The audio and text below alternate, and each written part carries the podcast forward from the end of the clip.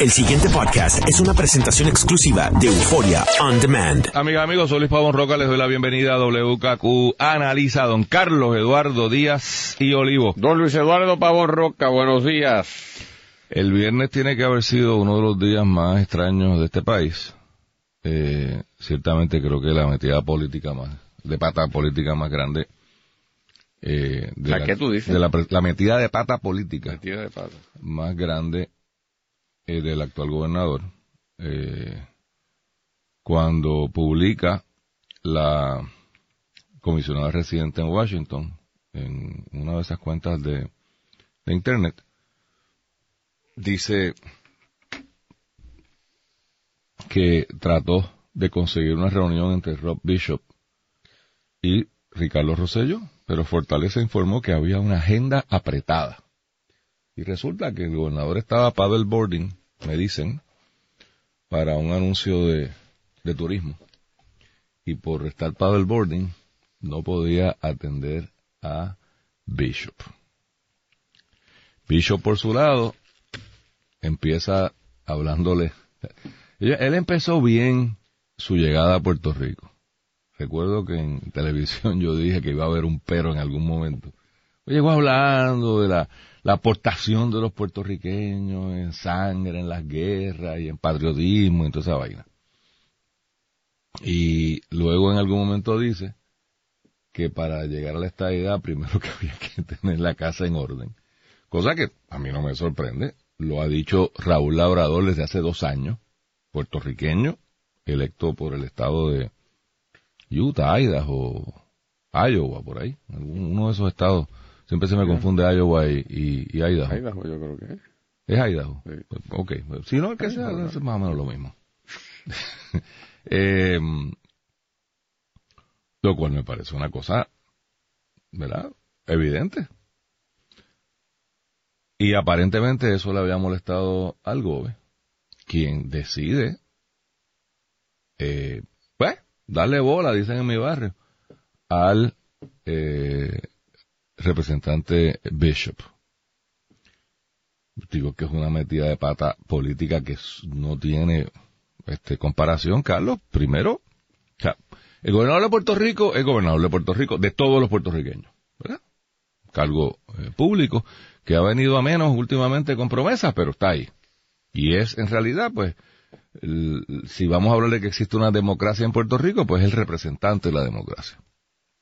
Además de eso, es presidente de un partido político. Y además de eso, dice ser ideólogo de la estadidad. Mr. Bishop, antipático como, nos pueda parecer, preside la comisión donde está metido Puerto Rico, donde el lío de Puerto Rico está metido. Es el autor de promesa.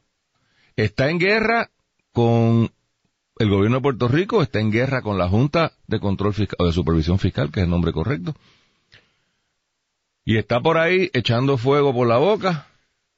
Dicen que en atención a reclamos de los bonistas, yo no tengo por qué dudarlo, porque sus constituyentes, parte de sus constituyentes son bonistas y derecho tienen a hacer sus reclamos.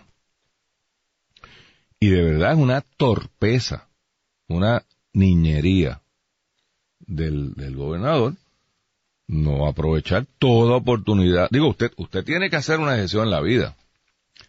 Si es que usted se va a enfrentar, enfréntense, eche para adelante, yo lo voy a apoyar, eche para adelante. Pero estas vainas del liderato estadista de que se, son bravitos por Twitter, digo, y de todos los partidos, porque en el partido por ahí hay dos o tres también que son unos bravos de, de, de- sea, uno, olvídate, olvídate John Gotti, yo soy, yo me las como eh, por, por Twitter. Son los más bravitos por Twitter. En la vida real tú no haces nada.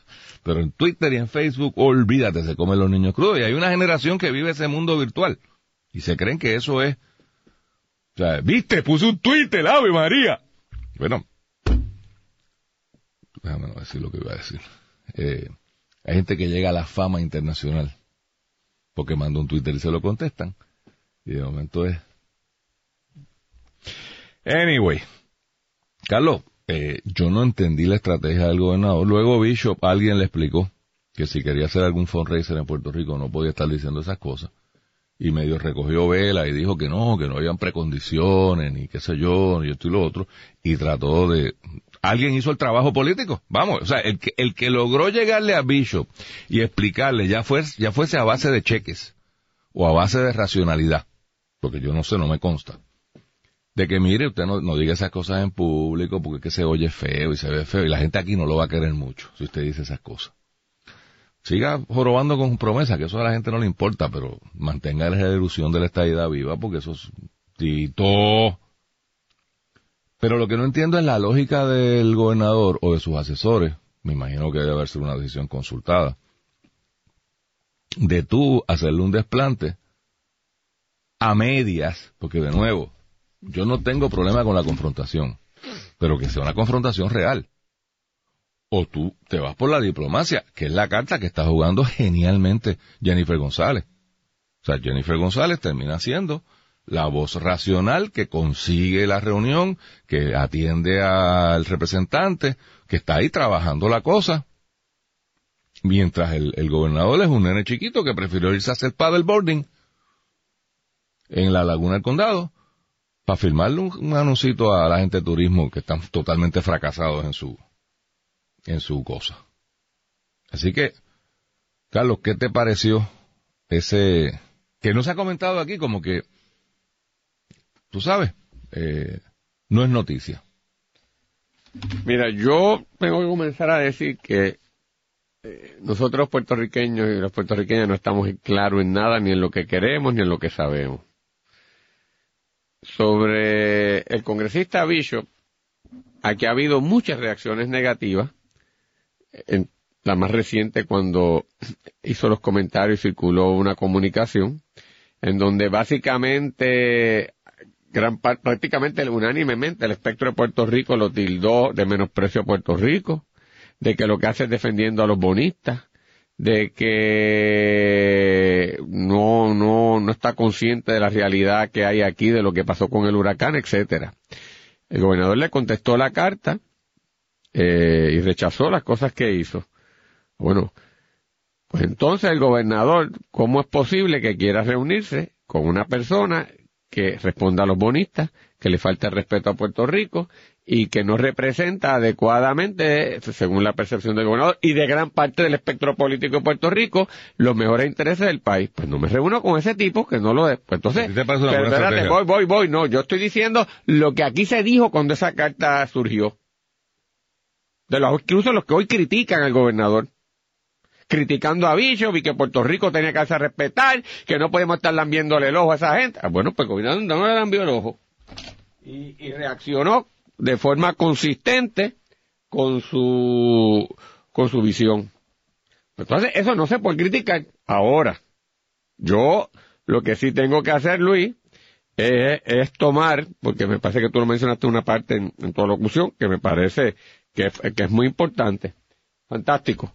Una de las posturas es esa. Yo no voy a reunirme con un tipo con el que no me respeta, que lo que hace representando un interés ajeno a Puerto Rico y que me trata como, tú sabes, pues no, no lo voy a hacer. Claro. una vez, una vez yo determino eso, que es muy válido, es ¿Cuál es la estrategia entonces formalmente que vamos a hacer como el país? ¿Nos vamos de frente a denunciar al gobierno de Estados Unidos, a pedir la descolonización, a trazar entonces lo que debe hacer, a, a unar esfuerzos para romper ese dique? ¿Cómo lo hacemos?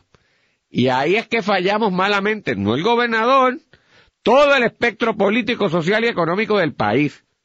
Porque hablando y diciendo bobería, ah, sí, esto está mal, pero al, momento, Twitter, al momento de pararse, y confrontar a Estados Unidos, ni los independentistas lo pueden hacer.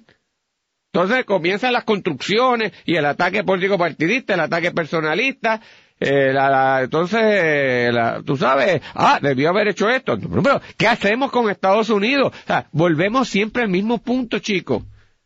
El punto es la situación en la que Estados Unidos nos tiene colocados, que obviamente es indigna, obviamente no es satisfactoria, pero como pueblo ese issue no lo atendemos, lo obviamos, entonces nos vamos en el colateral. Ah, que cómo bregamos con bichos, que si debió haberlo recibido, que si no lo debió haber, que entonces qué hacemos allá, y qué hacemos con Trump, y qué hacemos, eso no es. Nos, perdemos en, esta cosa, ¿verdad? Eh, insustancial. y ciertamente el gobernador no tiene respuesta a eso, pero lo malo es que no la tiene el Partido Popular, no la tiene el Partido Independentista y no lo tenemos ni los empresarios ni nadie. Y hasta que no, no decidamos enfrentarnos a Estados Unidos y decirle, mira, esto no es, ¿qué hay? Y vámonos, si no de, pero tampoco nos queremos ir. O sea, ¿sabes lo que pasa, Luis?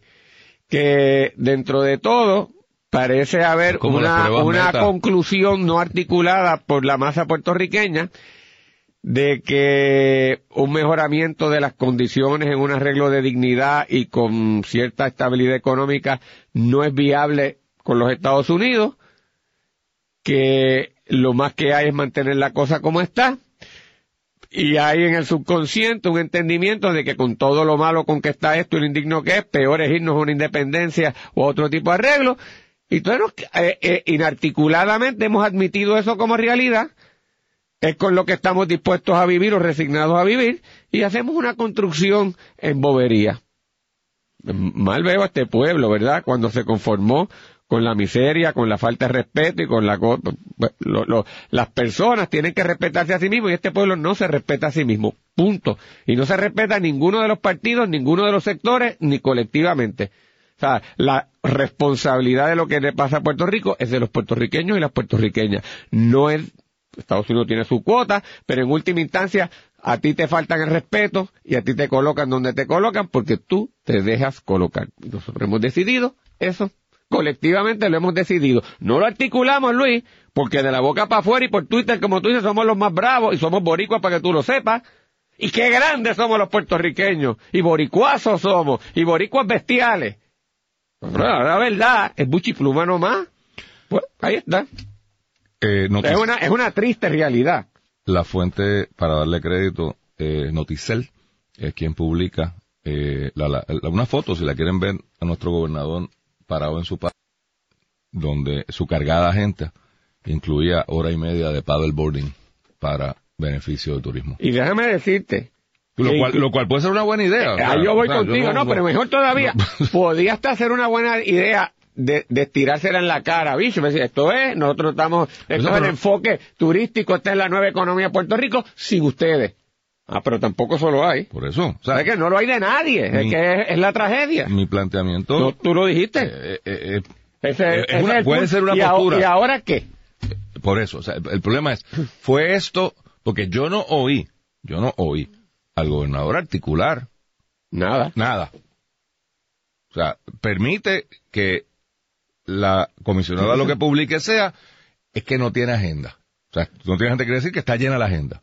Y cuando tú buscas... Porque es lo mismo que ella le dice también cuando él va para allá. Le dice que yo tenía otras cosas. Correcto. Eh. Eh, de parte y entre parte. ellos mismos, de parte y Por eso parte. está en la guerra entre pero ellos. aplícatele. Entonces, la pregunta es, porque lo mismo que, que la decimos al gobernador, se la aplicamos a Jennifer y a otros, y ajá, y nos reunimos con Bicho, y, ¿Y qué? y qué, y qué viene, lograste? y qué, cuál es el paso, próximo paso, ajá, ¿qué hacemos? Por eso. Y, y- se lo sea- pongo de repente, ah, mandamos a, Bi- a Bicho para el infierno, mandamos a los bonistas para el infierno, ¿y qué viene? O le damos cariño. O le damos cariño, y después del cariño, Porque, ¿qué viene? porque las dos teorías Sí. son válidas. O sea, la vimos, la vimos aquí cuando el gobernador le rió las gracias al presidente. Y tú y yo discrepamos sobre la estrategia. Pero son dos estrategias válidas. Notorio más que otra cosa. ¿no? ¿Ah? No le rió. Oiga, gracias Trump. El gobierno federal está, está haciendo maravillas en Puerto Rico. El FEMA es lo mejor. El cuerpo de ingenieros. ¡Que viva! No, Carlos.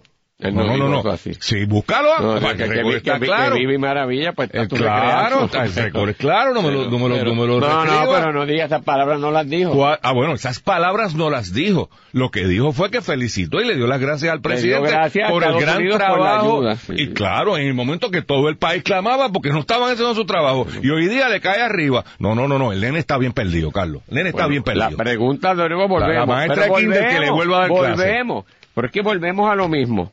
Enfrentamos, si la Por contestación eso. era enfrentar a Trump en aquel momento. Que- Exacto. ¿Y qué hacemos con posterioridad? Cuando Trump diga, pues para el cara, ¿qué, hace- qué hacemos? Nos bregamos. No, bre- brema- oh, eso lo dices tú aquí, pero en el liderato Ah, no, político, claro. por eso no hay nada. El Sí, Partido sí, sí. Popular ni la propia Carmen Yuli mandamos a Trump para el infierno, lo denunciamos y nos manda a nosotros a su vez para el infierno. ¿Qué hacemos What's al otro día como Mm. pueblo?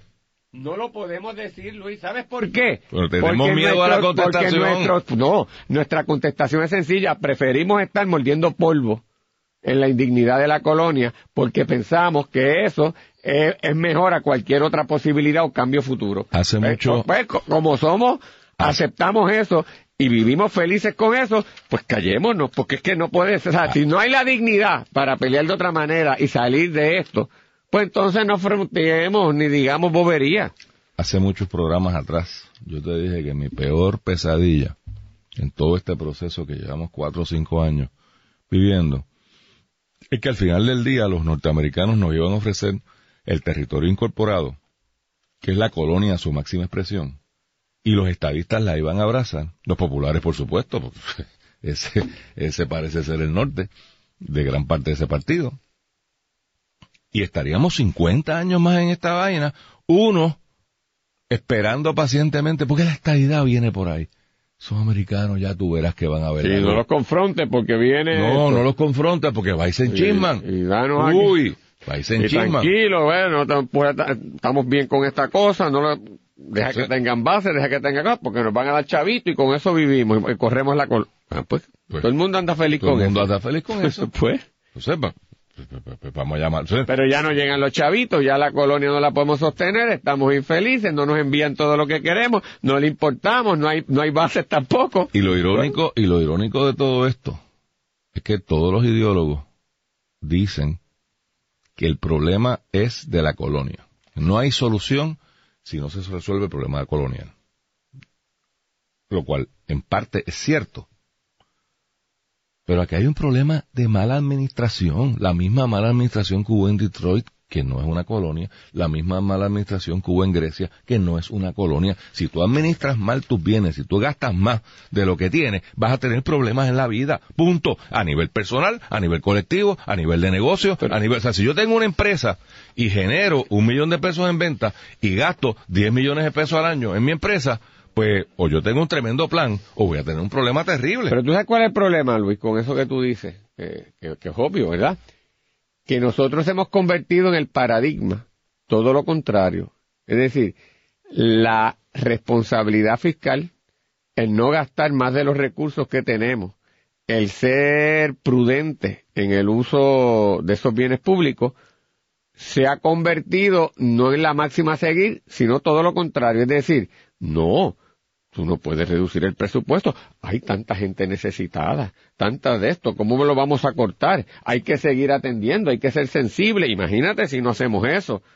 Bueno, como se ha convertido en tú gasta, es decir, tú dis, tú no cortes, tú dis que sí a todo, porque hay un sector a quien necesita y se va a atender, te vas a ganar la buena voluntad diciendo que sí, te vas a ganar la buena voluntad dándole la extensión, te vas a ganar la buena voluntad tú sintiéndote que eres cooperador con ese sector, disque marginado, disque perseguido, pues tú tira para adelante.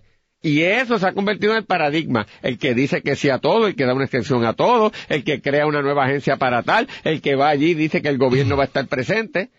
Y, y, y, Dios libre que tú cuestiones que no hay el dinero para eso, porque la consecuencia es, tú eres un insensible, tú eres un guainabito, tú eres un irresponsable, tú trabajas para los grandes intereses, tú no le sirves bien al país. Ah, pues convertimos en el modelo de lo que aspiramos a la irresponsabilidad, a la insensatez, al operar sin recursos, al operar sin prudencia. Porque eso que tú dices no es aceptable en este país. Vivir con el dinero que tenemos no es No, aceptable no en el puede. país. Decirle a alguien que venga con una, una propuesta y decirle, no es viable porque no tenemos... Ah, no, tú eres un insensible.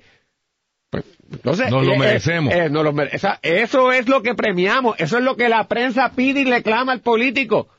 Los Correcto. políticos que tenemos son producto de la prensa y de la conducta de, este votantes, pueblo. y de los Pues eso es de la conducta de este pueblo. Pues ahí lo tenemos, no nos quejemos. Tenemos lo, que somos. Somos un pueblo indolente, somos un pueblo irresponsable, somos un pueblo que nos, no- nos gusta gastar más de lo que tenemos. Y como hacemos esa conducta, no sacamos el potencial de lo que tú tienes, porque tú podrás ser brillante, tú podrás ser talentoso, pero el talento solo no brilla. Al talento hay que trabajarlo, hay que cultivarlo, hay que sacrificarse, todos los días hay que tener disciplina, hay que, hay, que restringirse y dejar cosas de, que- que- de hacer que nos gustan, pero que si lo hago no voy a poder mañana hacer las cosas. Tú tienes que posponer el momento inmediato por un objetivo futuro. Aquí no. No, pues como no queremos hacer eso, eh, estamos contraindicados lo que es la receta del éxito en todo el mundo, pues ahí lo tengamos. Eh, Pues ahí tenemos, Luis. Entonces, de estas cosas no se hablan porque se premia, la, es, es un Estado populista, indolente irresponsable. volviendo al tema original, si el gobernador quería confrontar a, a Bishop, tal vez la mejor alternativa hubiese sido reunirse con él y confrontarlo. O, o no, o no reunirse con él y decirle pa, pa, pa, eh, pero, mira, ya, pero, pero fíjate, ¿qué hizo Trump con el, este, Con- Jung Jang, Jong Un, el de Corea del Norte? No se reunió con él. Le metió cuatro bofetas, sí, pero le metió cuatro Por eso bofetas y ahora va para allá. Ah, claro. Y ahora va para allá. Eso mismo. Por eso te digo, una estoy de acuerdo, pero estamos de acuerdo. Pues no, yo sé que estamos de acuerdo, estoy dándole al público. Al público, Pues mire, usted, usted abre un micrófono, se baja del paddleboard, barre el piso con el tipo. Y le dice, cuando es indolente y yo con indolente No, no me irresponsable, yo no me reúno y hay gente que le falta el respeto al país y que lo que hace es sirviendo un interés, yo no me reúno, usted es un, fra- un, fa- un Un fraude. farsante. Usted es un fraude. Así mismo. Y le metes las manos. O vas y te reúnes con él y se lo dices en la cara con la prensa al frente. Mire, lo atendí para decirle que usted es un farsante, usted es un fraude, usted es un irresponsable. ¿Ya? Ah, ah, que, ay, que eso no, pues entonces, o juegas un juego Claro, o no, o, otro. o- o no, ven- ah, es que tengo la agenda demasiado, mire, El pasado podcast fue una presentación exclusiva de Euphoria On Demand. Para escuchar otros episodios de este y otros podcasts, visítanos en euphoriaondemand.com.